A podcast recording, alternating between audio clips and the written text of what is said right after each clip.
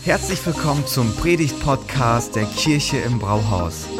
Wir als Kirche lieben das Leben und wir hoffen, dass dich diese Predigt dazu inspiriert, dein bestes Leben zu leben. Viel Spaß beim Zuhören.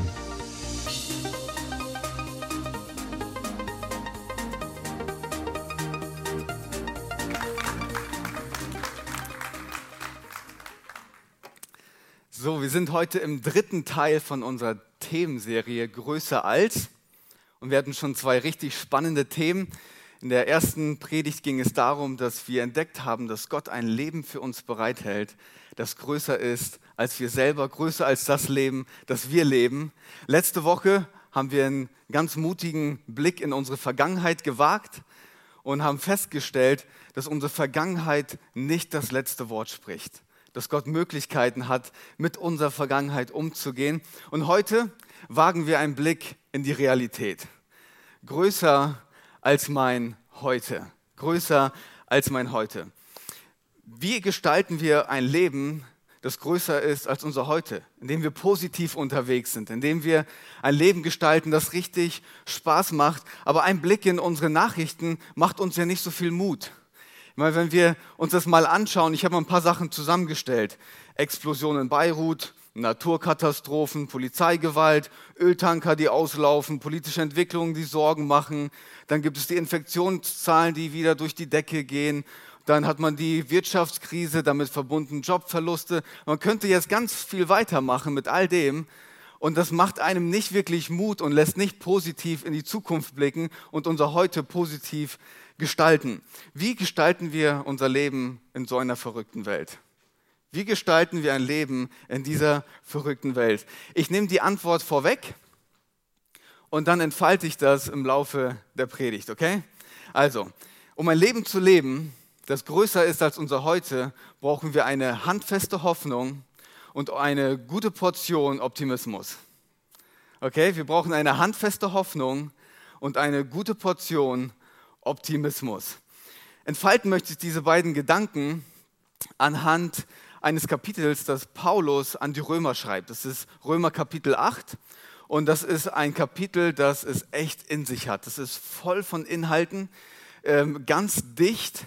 Ich könnte gar nicht alles in dieser Predigt entfalten, das wäre viel zu viel. Deswegen nehmen wir uns immer wieder ein paar Sachen daraus. Aber dieses Kapitel, wenn ihr heute Nachmittag, heute Abend, morgen früh Zeit habt, lest euch das mal durch. Das ist richtig, richtig gut. Hätte Paulus heute gelebt, wäre er nicht überrascht von all dem, was er in den Nachrichten sieht. Er würde uns wahrscheinlich fragen, wie, das überrascht euch? Aber wenn wir das Kapitel durchlesen, ab Vers 20, entfaltet er den Gedanken, warum die Welt aussieht, wie sie aussieht. Die Welt ist nicht in dem Zustand, den Gott sich gedacht hat. Letzte Woche haben wir über Sünde gesprochen und was Sünde für Konsequenzen hat. Das ist die Trennung zwischen Mensch und Gott, unsere Haltungen mit all dem, was wir unterwegs sind, da gibt es eine Trennung. Aber Paulus sagt, Sünde ist noch viel mehr als nur die Trennung zwischen Mensch und Gott. Man könnte sich das vielleicht so vorstellen. Ein Virus, der die ganze Welt und alles, was in dieser Welt ist, befallen hat. Meine, jetzt auf einmal macht dieses Bild irgendwie Sinn, oder? Weil wer hätte vor Monaten noch gedacht, dass ein Virus einen ganzen Globus lahmlegen kann? Auf, jetzt auf einmal merken wir, das kann etwas, das wir mit den eigenen Augen nicht wahrnehmen können, hat so viel Einfluss. Aber Paulus würde sagen, Sünde ist ein Virus, der noch viel schlimmer ist. Der hat noch viel krassere Eigenschaften, jeden Bereich unserer Welt, sei es ähm, Politik, Wirtschaft, Gesellschaft, Kunst, Sport, you name it. Es ist ganz egal, welcher Bereich. Alles trägt diesen Virus in sich und diese Welt ist nicht mehr so, wie sie ist, wie Gott sie sich vorgestellt hat. Und wir leben und sind Teil von dieser Welt. Und wir merken das in unseren Headlines und in unserem persönlichen Leben, dass die Welt nicht so ist, wie sie sein sollte. Welche Rolle spielt jetzt Hoffnung in all dem? Wenn wir Hoffnung, über Hoffnung nachdenken, in einer Welt, wie ich sie gerade beschrieben habe, bringt es immer eine Spannung mit. Es ist immer eine Spannung. Ich habe mal ein paar Spannungen mitgebracht. Wie behältst du deine Hoffnung, wenn du eines Tages vor dem Traualtar ein Versprechen abgegeben hast, zusammen hat man ein Versprechen abgegeben, bis dass der Tod uns scheidet, und dann merkst du nach Jahren, es war gar nicht bis dass der Tod uns scheidet, sondern bis jemand anders gekommen ist. Wie behält man eine Hoffnung, wenn man auf der Arbeit ein Versprechen bekommen hat und gesagt, das sind deine Möglichkeiten und du ent entwickelst dich, du gehst die Extrameile, du haust, und haust richtig rein, erfüllst dein Teil, aber am Ende lässt man dich ins Leere laufen. Wie bleibst du hoffnungsvoll, wenn du dir etwas für deine Kinder erträumt hast, sie aber in einen falschen Freundeskreis gekommen sind und das Leben, das du dir für sie erhofft hast, nicht mehr eintritt? Wie bleibst du hoffnungsvoll, wenn eine tolle Zukunft vor dir liegt und etwas dir passiert, das außerhalb deines Einflusses ist und du jetzt auf einmal mit leeren Händen dastehst? Wie bleibt man hoffnungsvoll und wie managen wir jetzt diese ganze Spannung, die Hoffnung in dieser Welt mit sich bringt? Und ganz oft kommen wir dann zum Ergebnis, dass wir sagen, warum sollte ich jetzt eigentlich noch vertrauen? Warum sollte ich dann überhaupt noch mich investieren? Warum sollte ich hoffnungsvoll bleiben, wenn am Ende ich sowieso mit leeren Händen dastehe? Und auch wenn diese Spannung immer ein Teil ist von dem, was wir erleben, ist Hoffnung der entscheidende Punkt, weil wir ohne Hoffnung gar nicht leben können. Jeder von uns braucht Hoffnung, um ein Leben zu leben, das größer ist als unser heute. Ich habe mal eine Definition von Hoffnung mitgebracht. Hoffnung ist eine Person oder eine Sache, die zum Zentrum meiner Erwartung wird. Ist eine Person oder eine Sache, die zum Zentrum meiner Erwartung wird, die mir eine Zuversicht und eine Sicherheit in meinem Heute gibt, weil ich von etwas in der Zukunft träume. Hoffnung gibt mir genau diese Sicherheit und Zuversicht. Du kannst deine Hoffnung in deinen Job, in dein Haus, in deinen dein Partner. Es gibt so viele Möglichkeiten, wo man seine Hoffnung darauf setzen kann, um Sicherheit in deinem Heute zu bekommen. Das ist, was Hoffnung mit, mit sich bringt. Ich habe mal hier eine Leiter mitgebracht. Das könnte man eigentlich richtig gut beschreiben mit einer Leiter. Hoffnung ist wie so eine Leiter und du brauchst eine Wand, an die du diese Leiter stellen kannst. Ich meine, wenn ich jetzt hier hochgehe, sollte ich nicht machen. Ich, ich brauche eine Wand, an die ich diese Leiter stelle. Und jeder von uns hat genau diesen Prozess schon mal gemacht. Ob wir es jetzt bewusst wahrgenommen haben oder nicht. Lustigerweise beginnt das schon als Baby. Ich meine, ich habe jetzt einen kleinen Sohn und seine automatische Reaktion ist, seine Leiter der Hoffnung ist an Stella und an mich gelehnt. Und unsere Bereitschaft, um uns, äh, um ja, unsere, unsere Fürsorge für ihn, dafür, dass wir ihm ein, ein Fundament geben, das, auf das er auf, aufbauen kann, unsere Bereitschaft, um uns zu, zu kümmern für ihn, das ist das, worin seine Hoffnung liegt. Da habt ihr das bestimmt schon mal festgestellt im Teenage-Alter, denkt man sich so, ja, Eltern sind nicht mehr so cool. Ich muss meine Leiter wegnehmen und sie woanders hinstellen. Meine eigenen Fähigkeiten, vielleicht irgendwann mal Geld zu verdienen, meine eigenen Fähigkeiten, Beziehungen zu bauen, meine eigenen Fähigkeiten, Einfluss zu nehmen und so weiter. Und jedes Mal nehmen wir diese Leiter und stellen sie an irgendeine Wand, die halten soll, was wir uns davon erhoffen. Und das ist ein Prozess, den jeder von uns geht. Und wir treffen immer wieder diese Entscheidung im Laufe des Lebens. Und es verändert sich immer wieder die Wand, an die wir unsere Leiter stellen. Weil wir, wir hoffen jetzt zum Beispiel hier, dass sie uns unterstützen den Ambitionen, die wir für unsere Zukunft haben. Und wir wollen genau das, die Wand uns das gibt, was wir da erhoffen.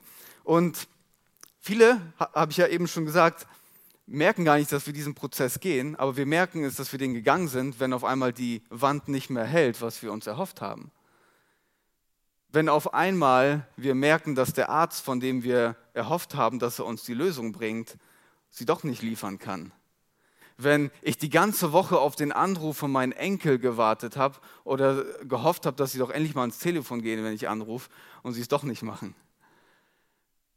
Wenn ich merke, dass ich immer noch keinen Job habe, obwohl das so aussichtsvoll aussah. Wir merken, dass wir hoffnungslos sind, wenn die Wand nicht mehr hält, was wir uns versprochen haben. Und, und ganz ehrlich, das ist eine Illusion. Die Wand kann gar nicht halten. Die Wand kann gar nicht halten, weil sie in dieser Welt ist. Und wir haben die Welt vorhin beschrieben. Diese Welt hat ein Virus und jede Wand, die wir uns aussuchen, ist von diesem Virus befallen und kann am Ende des Tages nicht halten. Natürlich erwartet ihr jetzt von mir, dass ich euch diese Antwort gebe. Ein Blick durch die ganze Bibel von Anfang bis Ende ermutigt uns, Gott als Wand zu nehmen, an die wir unsere Leiter der Hoffnung stellen. Gott zu nehmen, indem wir unser ganzes Vertrauen, unsere ganze Hoffnung setzen. Und obwohl das schlau ist, das zu machen, fällt es uns richtig schwer, weil wir zu gut sind, stabile Mauern zu bauen. Ich kann doch meine Karriere planen. Ich kann doch mich um mich selber kümmern. Wir sind viel zu gut, Mauern zu bauen. Deswegen fällt es uns schwer. Wenn du jetzt mit Jesus unterwegs bist und du hast eine Freundschaft mit ihm, kommst du vielleicht an diesem Punkt, dass du sagst so, ähm, Gott, kannst du machen, dass meine Mauer hält? Ich habe ich hab gerade ein Haus gebaut. Kannst du, kannst du machen, dass es hält? Kannst du machen, dass der, die Bonuszahlung immer noch gut ausfällt, obwohl Corona ist? Kannst, kannst du machen, dass mein Geschäft richtig durch die Decke geht? Kannst du meine Mauer nicht stabil machen, dass sie hält, was ich mir von dieser Mauer erhalte, äh, erhoffe? Und ganz oft kommen wir an diesen, an diesen Punkt und merken, dass wenn es das nicht einhält, was wir uns davon versprechen, dass wir hoffnungslos werden. Jetzt würde ich gerne meine Oma ins Spiel bringen. Jetzt fragt ihr euch alle, was hat meine Oma damit zu tun? Meine Oma ist ein Riesenvorbild für mich, wenn es zu dem Punkt kommt, die Leiter der Hoffnung an jemanden zu stellen, der wirklich hält. Wir vor ein paar Jahren haben wir unseren Opa verloren und es ist nicht, ist nicht schön gewesen und für meine Oma auch nicht so der Plan gewesen, dass es so endet. Vielleicht, vielleicht ein paar Jahre länger habe ich mir erhofft. Und jedes Mal, wenn ich bei meiner Oma bin, das letzte Mal bin ich mit Stella da gewesen, haben uns ausgetauscht und dann frage ich, hey Oma, wie geht's dir? Ja, es ist nicht immer einfach, sagt sie, aber weißt du was? Ich bin so froh, dass ich Jesus in meinem Leben habe. Und dann beginnt sie zu erzählen. Und das zu hören von jemandem, der durch das Leben lang verschiedene Seasons durchgegangen ist, verschiedene Herausforderungen erlebt hat, den Tod des Mannes miterlebt hat und mit all dem umgehen muss, diese Spannung, von der wir gesprochen haben, all diese Spannungen aushalten muss, aber dann noch am Ende zu den Enkeln zu sagen, das Beste, was ich in meinem Leben habe, ist Jesus. Und es vergeht kein Besuch bei ihr, wo ich nicht an der Haustür stehe und bevor ich gehe, dass sie zu mir sagt, Thomas, bitte vergiss nicht, Jesus ist das Wichtigste, das du in deinem Leben haben kannst. Investier dein ganzes Leben in Jesus. Geh all in, jetzt mit meinen Worten, Oma redet nicht so, aber geh all in. Investier dein ganzes Leben. Das ist, was am Ende wirklich, wirklich zählt. Ob du jetzt so toll bist wie meine Oma oder nicht, wir alle erleben diese Spannung und wir müssen etwas haben, das unser Leben wirklich hält und aushält. Wie kommen wir jetzt zu dieser Wand? Römer 8, 24 und 25. Unsere Errettung schließt ja diese Hoffnung mit ein. Nun ist aber eine Hoffnung, die sich bereits erfüllt hat, keine Hoffnung mehr. Denn warum sollte man auf etwas hoffen, was man schon verwirklicht sieht? Da wir also, worauf wir hoffen, noch nicht sehen, warten wir unbeirrbar, warten wir unbeirrbar, bis es sich erfüllt. Paulus redet hier zu Menschen, die schon mit Jesus eine Freundschaft haben. Und er malt ihnen diese Perspektive auf und sagt, das, worauf ihr hofft, das gibt es wirklich. Das, worauf wir hoffen, nämlich eine Welt, die heil ist. Eine Welt, in der Versprechen eingehalten werden. Eine Welt, in der Beziehungen funktionieren. Eine Welt, in der es keine Ungerechtigkeit mehr gibt. Das, worauf ihr hofft, das gibt es wirklich. Es gibt eine Welt, in der diese Spannung nicht mehr da ist. Aber es hat sich noch nicht erfüllt, weil ihr in dieser Welt lebt, die diesen Virus hat. Und weil es sich noch nicht erfüllt hat, halten wir fest. Wir halten fest, weil in dieser Freundschaft mit Jesus werden wir mit reingenommen in eine Geschichte, die viel größer ist als das, was wir heute erleben und die viel besser ist als das, was wir heute erleben. Wir werden mit reingenommen in diese Geschichte. Wir erleben zwar unser Heute, wir erleben diese verrückte Welt, aber wir geben diese Hoffnung nicht auf, weil wir jetzt eine Wand bekommen, die nicht von dieser Welt ist. Eine Wand, die aushalten kann, was gerade um uns herum passiert. In der Freundschaft mit Jesus bekommen wir diese Wand, die hält, selbst wenn alles um uns herum zerfällt. Eine Hoffnung, die hält, egal wie es in deinem Umfeld aussieht. Sie bleibt stabil und hält aus, was du heute erlebst. Mit dieser Stabilität, die unser Leben bekommt, mit der Wand, die uns Jesus anbietet, natürlich müssen wir uns die Frage stellen, wie bewerten wir dann unser Heute? Wie bewerten wir das, was wir erleben, wenn wir eine Stabilität bekommen? Und dazu möchte ich gerne den nächsten Vers vorlesen, Römer 8, 29. Eines aber wissen wir, sagt Paulus. Eins aber wissen wir. Wenn ich irgendwas gelernt habe, wenn ich irgendwas mitgenommen habe von der Schule in diesem Sinne, eins aber wissen wir, alles trägt zum Besten derer bei, die Gott lieben. Sie sind ja in Übereinstimmung mit seinem Plan berufen. Und hier kommt Optimismus ins Spiel. Hier kommt Optimismus ins Spiel. Es ist nicht das Leugnen der Realität oder eine gewisse Naivität, die uns eine rosarote Brille aufsetzt und dann durchs Leben schweben lässt. Das ist nicht, was Optimismus ist. Ich habe euch eine Definition von Optimismus mitgebracht, und zwar nicht vom Duden oder vom Lexikon, sondern anhand des Textes, den ich gerade vorgelesen habe. Optimismus ist die unerschütterliche Erwartung, dass sich unser liebender Gott in jeder Situation um unser zukünftiges Wohl kümmert. Ich lese es nochmal vor. Optimismus ist die unerschütterliche Erwartung, dass sich unser liebender Gott in jeder Situation um unser zukünftiges Wohl kümmert. Während Hoffnung uns eine Stabilität gibt, sagt uns Optimismus, die Realität ist, dass wir etwas erleben, das nicht angenehm ist. Aber, und das, das ist jetzt der entscheidende Punkt, aber wir sind mit einem Gott unterwegs, der unser Heute nimmt und etwas Großartiges daraus entstehen lassen kann. Der unser Heute nimmt und etwas für uns macht, das für uns zum Vorteil wird und darüber hinaus sogar für andere zum Vorteil werden kann. das ist ein Mindset, das Paulus uns hier anbietet. Eine innere Einstellung, mit der er unterwegs ist und der sagt, es wäre gut, wenn ihr auch mit dieser Einstellung unterwegs seid. Und man muss sich das mal vorstellen. Paulus war jemand, der eine Menge erlebt hat. Ins Gefängnis geworfen, Jetzt sitzt er im Gefängnis und ich stelle mir das mit diesem Mindset, stelle ich mir das so vor. Paulus sitzt im Gefängnis und denkt sich so, ich habe keine Ahnung, was gerade passiert. Ich sehe Gott nicht am Wirken, ich sehe nicht, dass er irgendwas macht, aber wenn ich eins gelernt habe im Leben, wenn ich eine Sache mitgenommen habe aus meinem Leben, dann ist Gott ist gerade aktiv, um etwas zu machen, das für mich, für mein zukünftiges Wohl wichtig ist. Paulus wurde ausgepeitscht ein paar Mal das tut richtig weh.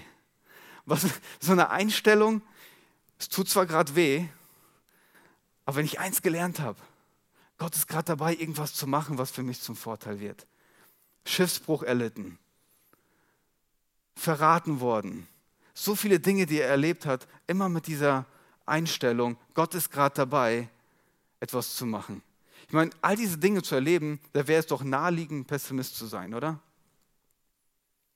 Psychologen haben mal geschaut, was eigentlich passiert bei Leuten, die, mit, die als Pessimisten in der Welt unterwegs sind. Wenn sie negative Ereignisse erleben, ist es immer persönlich und es ist immer dauerhaft. Es ist immer persönlich und es ist immer dauerhaft. Paulus würde sagen so, oh, dass es mir passiert, dass ich ausgepeitscht werde, war doch klar. Dass ich jetzt im Gefängnis sitze, ich werde jetzt für den Rest meines Lebens hier sitzen. Ich hätte heute Morgen einfach gar nicht aus dem Bett gehen sollen. Es war natürlich so, es wird sich niemals ändern. Wenn irgendwas Negatives passiert, dann nur mir. Das ist die Einstellung, mit der man da unterwegs ist. Und das, womit wir unsere Gedanken füllen, hat natürlich einen Einfluss, wie wir unser Heute erleben. Ich meine, du kannst nicht morgens aufstehen, aus dem Fenster schauen und sagen, oh nee, die Sonne scheint, obwohl wir Herbst haben oh, ich habe keinen Bock zur Arbeit zu gehen, kein, ich habe keine Lust, mir das wieder anzuhören, was der Chef zu sagen hat. Und bestimmt mache ich auf dem Weg zur Arbeit noch einen Unfall und dabei gut drauf sein. Das geht nicht. Das geht nicht. Das, womit wir unsere Gedanken füllen, mit der Einstellung, mit der wir unterwegs sind, hat natürlich einen Einfluss darauf, wie wir unser Heute erleben. Du erlebst dein Heute anders, wenn du mit dem Mindset von Paulus unterwegs bist. Heute kann kommen, was will. Heute kann kommen, was will. Nicht, weil ich es drauf habe, nicht, weil ich gute Möglichkeiten schaffen kann, sondern weil ich mit einem Gott unterwegs bin, der Möglichkeiten hat, die ich selber nicht habe.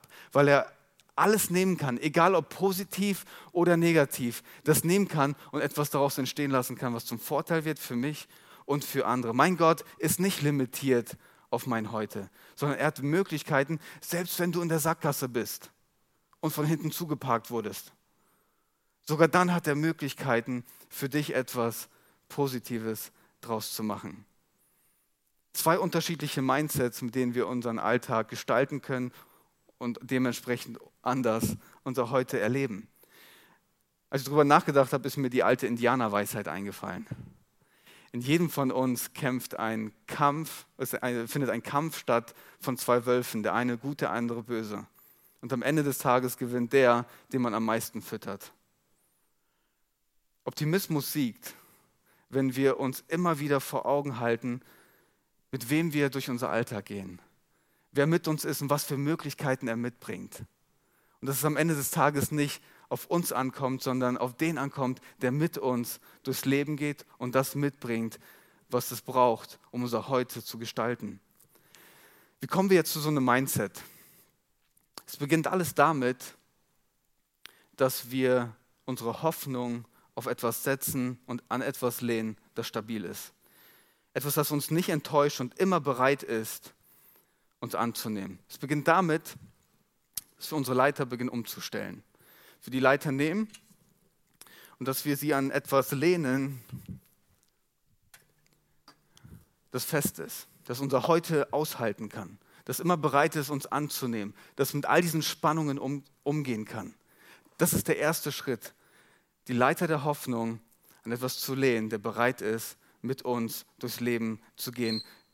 Nichts und niemand kann sich dem widerstehen. Selbst wenn jede Wand, die du dir vorher gebaut hast, umfällt, diese Wand bleibt für immer bestehen. Der Schreiber von Hebräer 10, Vers 23 formuliert das so.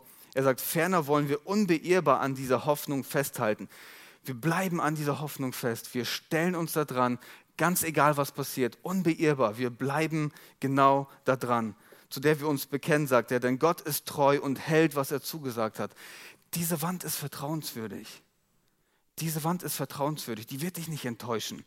Das, was du dir erhofft hast und nicht bekommen hast, wirst du dort nicht erleben. Diese Wand ist vertrauenswürdig. Wenn Gott dir verspricht, dich durchzutragen, etwas aus deinem Heute entstehen zu lassen, das du noch nicht siehst, dann wirst du erleben, dass er das machen wird. Er steht zu dem, was er sagt. Er hält, was er verspricht. Indem wir unsere Leiter an ihn lehnen, bekommen wir eine neue Perspektive für unser Heute und wir können unser Heute ganz neu bewerten. Weil nicht das, was wir heute erleben, das letzte Wort spricht, sondern die Möglichkeiten, die von dieser Wand kommen, das letzte Wort sprechen. Wenn wir diesen Schritt gemacht haben, unsere Leiter umstellen von dem, was wir vorher als Hoffnung hatten, hin zu Gott, der uns hält, da können wir all die anderen Sachen, die wir vorher in unserem Leben hatten, da können wir all in gehen. Guck mal, du kannst, du kannst Menschen lieben, als würde dein Leben davon abhängen. Aber wenn sie dich nicht zurücklieben, verlierst du deine Hoffnung nicht, weil deine Hoffnung nicht darauf gesetzt war. Wenn du dich in Menschen investierst und alles gibst, aber sich niemand in dich investiert, dann verlierst du deine Hoffnung nicht weil deine Hoffnung auf etwas anderes gesetzt war. Wenn du dich voll reinhängst in deine Arbeit, einen Karriereplan gemacht hast und voll durchstartest und dir tolle Dinge passieren auf dem Weg und dann irgendwann mal nicht mehr oder doch, dann ist ganz egal, weil deine Hoffnung nicht auf deine Karriere gesetzt war. Du kannst in deiner Leidenschaft leben, dich entwickeln, für die Zukunft planen, ohne dass es zu deiner Hoffnung wird.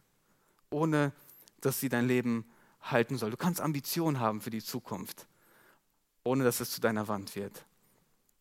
Und mit dieser Hoffnung und mit diesem Optimismus kannst du am Ende des Tages zwei unterschiedliche Reaktionen haben. Entweder sagst du am Ende des Tages, Gott, es war ein Tag zum Verlieben. Alles ist glatt gelaufen. Alles war perfekt. Vögel haben mir zugezwitschert, die Sonne hat mir Augenzwinker gegeben. Es war einfach perfekt. Und trotzdem, und trotzdem ist das nicht meine Wand. Du bleibst meine Hoffnung. Oder du sagst am Ende des Tages ein Tag zum Vergessen. Alles lief schief, was nur schief laufen kann. Ich habe immer noch keinen Job, meine Enkel haben mich immer noch nicht angerufen. Und trotzdem, und trotzdem bleibst du meine Hoffnung. Und wenn ich eins gelernt habe, dann weiß ich am Ende des Tages, du bist gerade aktiv, um etwas für, meine, für mein zukünftiges Wohl entstehen zu lassen. Ich sehe es zwar noch nicht und es fühlt sich gerade auch nicht gut an, aber du bist aktiv, auch wenn ich es nicht sehe. Ich möchte diese Predigt mit den letzten Versen von diesem Kapitel beenden. Und ich möchte, ich möchte dich einladen, dein Herz nochmal aufzumachen. Das ist jetzt der entscheidende Punkt. Das sind die Verse, die Paulus uns mitgibt und ich glaube, dass die wichtig sind, um eine neue Perspektive zu bekommen auf unser Heute. Die Realität sagt, es sieht nicht immer gut aus. Und dann kommt's. Und doch, in all dem tragen wir einen überwältigenden Sieg davon durch den, der uns so sehr geliebt hat. Am Ende des Tages, egal wie der Spielstand gerade aussieht, egal ob der Gegner gerade führt oder nicht, am Ende des Tages gehen wir als Sieger vom Platz. Das ist die Perspektive. Und dann geht er weiter und sagt, ja, ich bin überzeugt, dass weder Tod noch Leben, weder Engel noch unsichtbare Mächte, weder Gegenwärtiges noch Zukünftiges, noch gottfeindliche Kräfte, weder Hohes noch Tiefes, noch sonst irgendetwas in der ganzen Schöpfung. Und da könntest du jetzt das ein, ein, einsetzen, was dich herausfordert, was in deinem Alltag gerade ist, deine Herausforderungen in der Ehe, deine Jobsuche, deine Angstzustände, deine Angst vor der Zukunft, ganz egal was es ist. Paulus sagt, nichts und niemand könnte uns je von der Liebe Gottes trennen, die uns geschenkt ist in Jesus Christus, unseren Herrn. Nichts und niemand könnte dafür sorgen, dass die Mauer, an die du dich lehnst, einstürzen kann. Sie steht fest, sie gibt dir alles, was du brauchst und sie gibt dir eine neue Perspektive, um dein Heute anders zu bewerten. Es gibt ein Leben, das größer ist als dein Heute. Das, was wir heute erleben, sp spricht nicht das letzte Wort. Und das ist eine gute Perspektive. Jesus bietet uns in der Freundschaft mit ihm eine Konstante an, die uns hält, bedingungslos liebt und bereit ist, all in zu gehen, um für unser zukünftiges Wohl sich zu kümmern. Du kannst ein Leben leben, das größer ist als dein Heute, mit einer handfesten Hoffnung und mit einer guten Portion Optimismus. Amen. Vielen Dank fürs Zuhören. Bei Fragen kannst du uns eine E-Mail an info at fcg-gifhorn.de schreiben und wir geben unser Bestes, deine Fragen zu beantworten. Bis zum nächsten Mal.